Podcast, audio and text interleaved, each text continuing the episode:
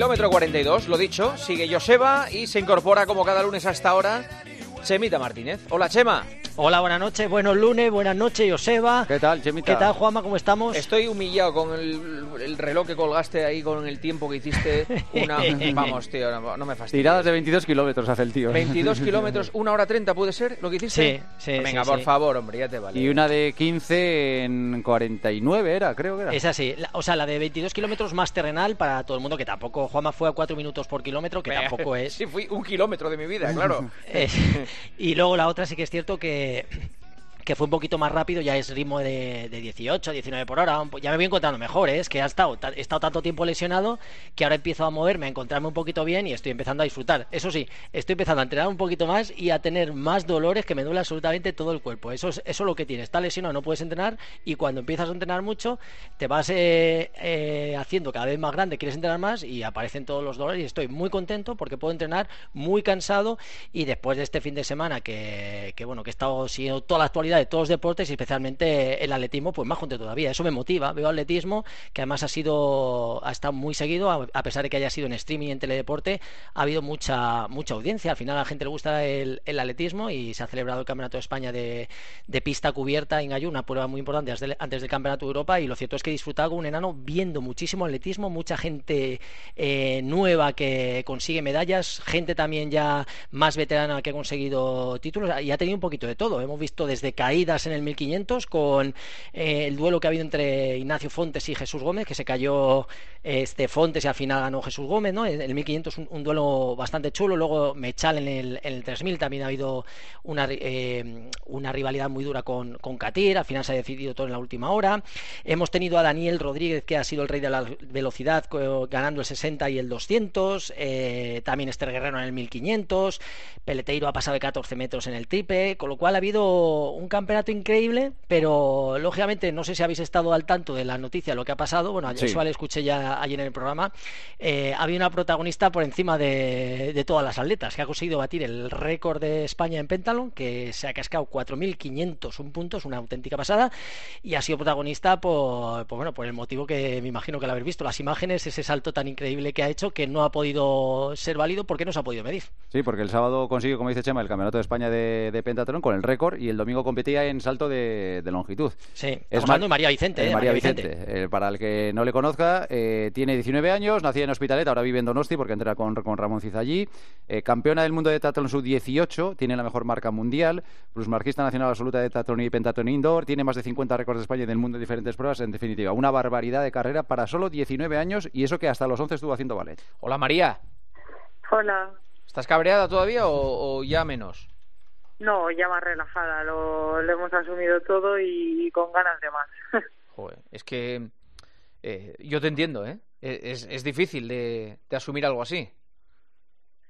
Sí, sobre todo porque fue un salto muy bueno y, y que no sé, o sea, a ver, por supuesto que espero volver a repetirlo, ¿no? Pero quién sabe si en ese momento me podía salir, si hubiese sido pues, un salto corto o a lo mejor que pasaba corriendo me hubiese dado rabia también porque al final es algo que me han quitado, pero no me hubiese importado tanto a lo mejor o no me hubiese repercutido tanto como me repercutió para, para seguir concentrada para la prueba. De todas formas, ahora te lo explica él, pero me decía Chema esta tarde que eh, él cree que esto te va a venir mejor que el haber eh, medido la, distancia y el haberte llevado el oro en, su momento. ¿Por qué lo dices, Chema? Fue psicólogo en otra vida. No, eh, Creo, que, creo que ha sido, bueno, el, salto que hizo, la batida fue espectacular, creo que la manera de batir fue increíble y lógicamente hemos estado viendo, yo he estado siguiendo toda la noticia que ha habido en torno a, María y, bueno, todo el mundo ha hablado de ello, incluso hemos tenido mediciones como, como el VAR, que daban pues un salto de 6.58, realmente no se sabe muy bien lo que, lo que hubiera saltado. Yo creo que María está en plena progresión y que esto simplemente es un, obstaculito más que tiene en, su carrera deportiva que va a ser muy extensa, muy longeva y va a conseguir muchos grandes éxitos. Entonces yo creo que este, este bronce, que, no ha sido un oro, porque voy a haber estado peleando por el, por el oro con ese salto, ya había conseguido el oro lógicamente el día antes y para mí creo que hoy en día María Vicente sabe eh, mucha más gente quién es, eh, que tiene 19 años, eh, esa exposición que le ha dado este no salto, yo creo que para ella va a ser mucho más importante, ¿no? Y ya tendrá tiempo, porque lógicamente yo creo que ese, esa distancia, ese 6.58 que también en algún sitio 6.60 y algo que podía haber sido, que desgraciadamente por un error de, un voluntario, que algo surrealista para los que hayan visto, pero yo creo que le va, a venir muy bien y, que estoy convencido que haber superado, eh, para mí lo más complicado fue cómo se vuelve a meter otra vez en la competición, que estuve hablando con, con Ramón, ¿no? Y que yo creo que ha sido que la, hizo un poco eh, mitigar esa sensación de frustración de decir, ostras, que he saltado y que no me la han medido, ¿no? Y, cómo puedo seguir compitiendo, ¿no? Por conseguir una medalla. Y creo que eso, esa, esa experiencia que ha tenido la carrera le va a venir muy bien a nivel deportivo y yo creo en el plano personal eh, ha dado un paso de gigantes y, que le va a venir mucho mejor. Era mi razonamiento, o sea que ¿Y, tú, qué dices, tú, dices, María, que sí o que mira, Chema, dame la medalla y déjame de historias? ¿Qué dices?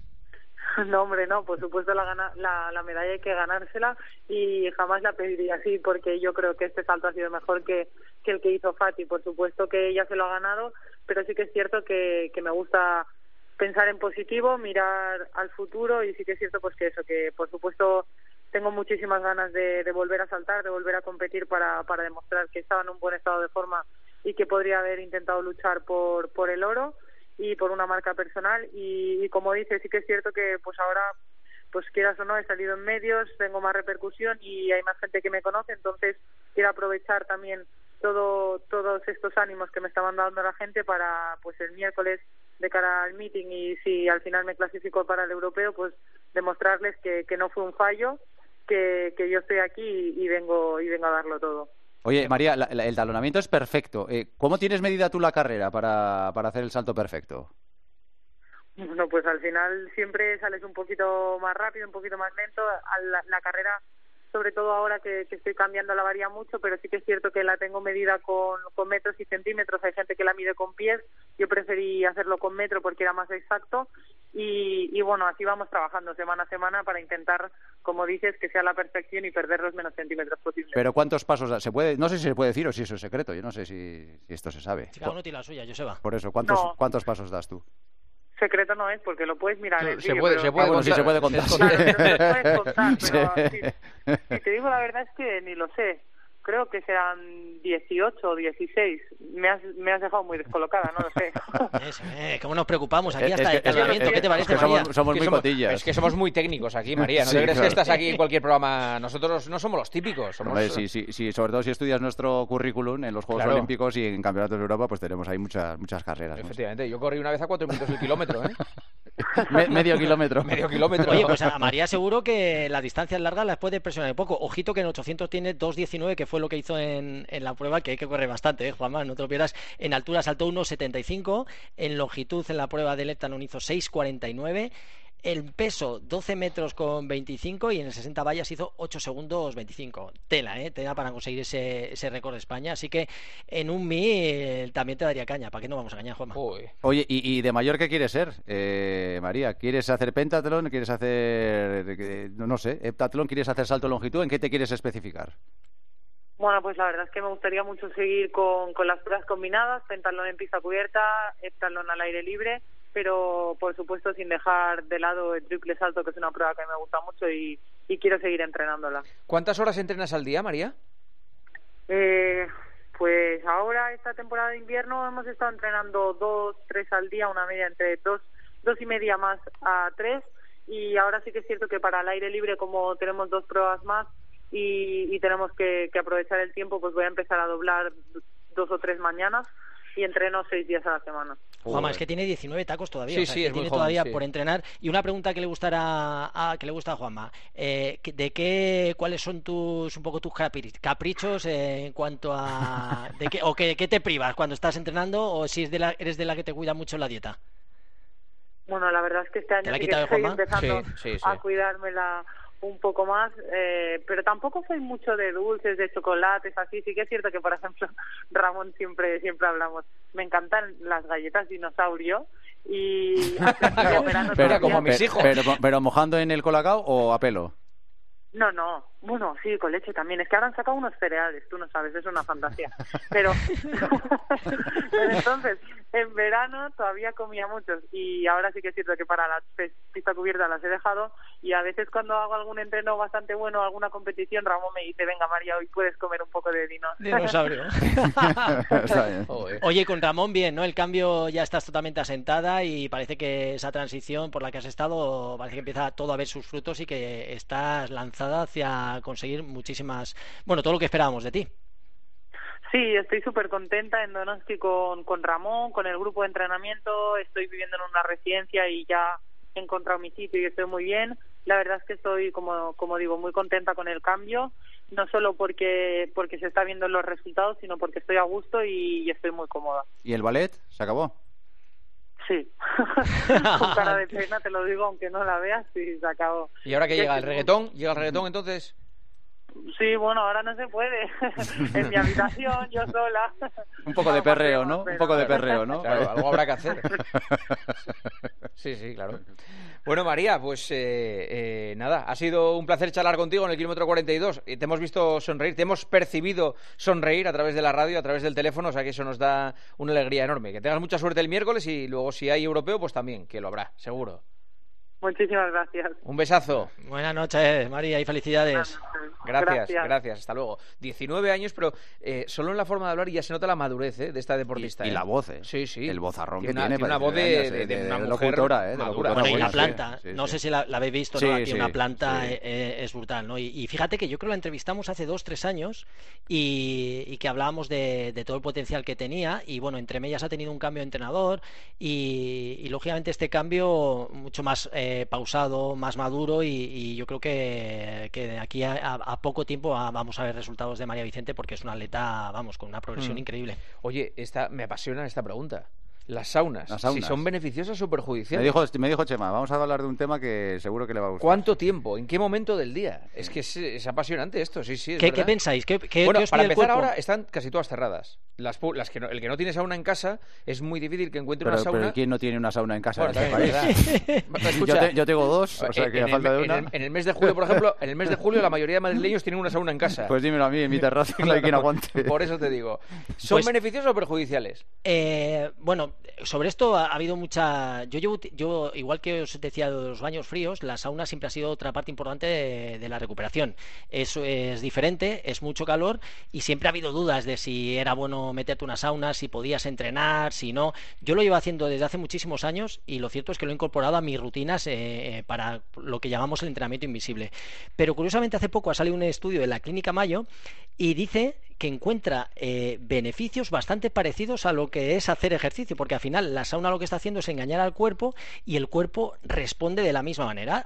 nos aumenta la frecuencia cardíaca, nos aumenta la temperatura, empezamos a sudar y empezamos a segregar unas, una serie de hormonas que tenemos en, el cuerpo. Entonces, según este estudio, fijaos lo que os digo, cuanto más vas a la sauna, disminuye más el, el riesgo de enfermedad cardíaca mortal, con lo cual ahí ya ganamos. Y si realizas la sauna de forma continua, de cuatro veces, eh, al menos cuatro veces a la semana, dice este estudio que un 66% tenemos menos de riesgo de demencia. Con lo cual, aquí ya tenemos en cuanto a nivel cardíaco, a nivel de demencia, y también nos ayuda a aliviar la inflamación y dolor de las llamadas pseudoartritis. Así que entendemos que, la sauna nos va a ayudar a protegernos a, nivel cardiovascular. O sea, me, voy a ir a vivir a una sauna, vamos. Y otro más, y otro beneficio en cuanto al rendimiento, que si utilizamos la sauna después del entrenamiento, nuestra mejora puede llegar a un 32%. Eso me gusta. Un 32%. Yo me he quedado con esto loco. Perdona, un 32% es, es un tercio. hombre.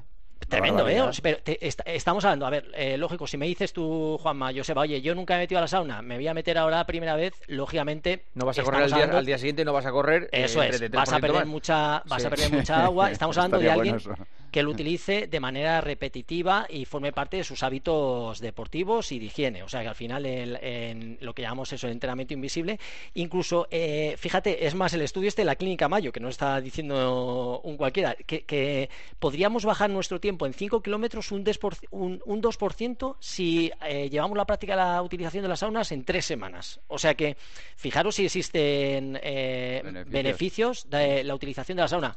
Ahora bien, ¿cómo deberíamos darla? Pues eh, lo ideal, dice este estudio, que tendríamos que estar más de 20-25 minutos y en una temperatura que no sea superior a 150 grados. Con lo cual, estamos hablando que para alguien pueda utilizar eh, este tipo, por así decirlo, de, ayuda o de beneficio, necesita hacerlo de manera paulatina, poco a poco, incrementando el, tiempo de estancia en, las saunas. Por supuesto, luego, eh, ya sabéis que a mí me gusta mucho terminar siempre con agua fría, o sea, utilizar el contraste de, forma fría, pero sí que es cierto que, la utilización de la, de la sauna nos ayuda. Luego sí bien es cierto que eh, perdemos mucha agua y rápidamente luego te hidratas y, recuperas el, líquido que has perdido. ¿no? Dicen también en este estudio que si bebes demasiado deprisa al terminar, eh, lo que haces es que estás estropeando un poquito la respuesta que tiene el estrés tus riñones, ¿no? Con lo cual habría que beber al terminar la sauna de forma un poquito más lenta y pausada. Con lo cual, si hacemos un resumen, ¿es buena la utilización de sauna? Pues eh, yo que llevo tiempo haciéndolo, sí que he notado que me da beneficios. El calor me ayuda a nivel muscular, me ayuda a la recuperación eh, y, lo que dice este estudio, que no solo te ayuda en este sentido a nivel muscular, sino que tiene beneficios a nivel de rendimiento, a nivel cardiovascular. Oye, perdona, Chema, ¿y es, igual que el baño turco? O sea, es decir, ¿los beneficios igual que el baño turco, que es con vapor? Sí. Sí, eh, este, este estudio se centra en, la sauna, estamos hablando de temperaturas más altas, es un calor diferente, pero sí que sería el mismo principio. Eh, el, baño turco lo que tiene es que tiene la temperatura es mucho más baja y pierdes muchísima agua. Es, por la humedad. Es por la humedad, no es por el calor que provoca la sauna. Pero eh, lo que estamos haciendo es que el calor hace que tu cuerpo reaccione ante, ante ese calor y esas reacciones que tiene pues son parecidas a las que simulas en ejercicio. Estos son estudios que posiblemente pueda haber alguien que diga, oye, pues hay un estudio que demuestra lo contrario, pero está hecho con una población de gente entrenada que lo hace habitualmente y, yo que utilizo la sauna de forma continua, sí que es cierto que, a mí me viene bien y todas estas cosas pues sí que las noto, ¿no? Me siento bien. Una pregunta, ¿cuánto cuesta una sauna? No son muy caras, ¿eh? Yo tengo una de... lo, primero que tienes que tener es sitio. Bueno, pero si alguien tiene sitio, si alguien vive en una casa más que en un piso, en una, en una casa y quiere poner una sauna, ¿cuánto le, le puede Pues fíjate, una de la, mía es de 1,20, creo que es por 1,20, o sea, una para dos personas, y, yo creo que cuesta puede costar entre 1.500, 2.000 euros como mucho. Yo pensaba que costaba más. Vale, más un móvil. Te compras el, último Apple, este, el último iPhone y te cuesta más que la, que la sauna. Sí, o sea que no está tampoco un precio y no necesitas una zona de 20 metros, porque si la tienes... Depende, depende. ¿Para qué? Claro, a, lo mejor tienes amigos y amigas y los quieres invitar. Claro. Yo, en la mía no puedo, pues solo entran dos, o sea que pues, la fiesta es... Oye, Chema, no, puede mucho más. suficiente. Eh, a estas alturas de la vida, suficiente bueno, ¿se ha convencido con las saunas o no? Sí, sí, sí, totalmente. yo voy a, de hecho, ahora mismo. Perdona, yo voy a quitar una habitación de casa y voy a poner una sauna. para, 40. efectivamente. Oye, eso que mejoras el rendimiento te ha gustado, ¿eh, Juanma? me gusta. Un 32% es tremendo. Chemita, siempre hay que mejorar el rendimiento. Siempre que se pueda. Siempre, siempre, siempre. Siempre, Preguntas, vamos con ellas, Joseba. ¿Con qué entrenamientos disfrutas más? Eh, está fácil, con las series. Me encantan, me encantan las series. ¿De Netflix o HBO? Eh, y de Movistar también, Juan. ¿Qué te parece? Mejor las de Movistar, mejor las, me van a echar la bronca. No, me, me gusta más la, las series de correr y luego por la tarde cuando estoy eh, tostado después de haber metido un entreno, eh, ya es tiempo de ver alguna serie. He leído tus entrevistas y consejos. ¿Qué crees que necesito como base fundamental? Pues entrenar, tener ganas. Yo creo que lo importante es tener el deseo de superarte o de hacer cosas, ¿no? Que parte de ti mismo la motivación, que estés motivado para hacer cualquier tipo de objetivo que te puedas plantear. ¿Qué tipo de alimentación usabas durante las pruebas? Pues dependiendo, he llegado en un ultra a comer espaguetis en el habituallamiento que me daban y me los he devorado, sopas, eh, chuches, gominolas. Habitualmente si voy a hacer una, prueba que es una maratón, puedes tomarte un gel, eh, alguna chuche, pero todo depende del tipo de prueba. ¿Cómo hay que empezar a entrenar después de pasar una COVID leve? Pues fíjate que hay veces que nos afecta mucho a nuestro sistema respiratorio. Si es leve, pues tendríamos que ir poco a poco, igual que cuando hemos tenido la gripe, eh, no forzar en exceso, no hacer eh, ningún tipo de trabajo muy intenso, sino de escuchar un poco a nuestro cuerpo y empezar por entrenamientos mucho más suaves sin forzar mucho la frecuencia cardíaca y que nuestro cuerpo sea un poquito el que nos vaya marcando la pauta del entrenamiento. Pues me ha encantado el kilómetro 42 de hoy, fíjate. No me extraña que sea una sección tan seguida y tan descargada en las redes. Un poquito de todo. Un poquito de todo. de todo pues seguiremos, seguiremos ahí animando a la gente que haga ejercicio. Pues sí. Chema, hasta el lunes que viene. Hasta el lunes, buena semana. Adiós, Joseba. Hasta mañana, Juan, chao.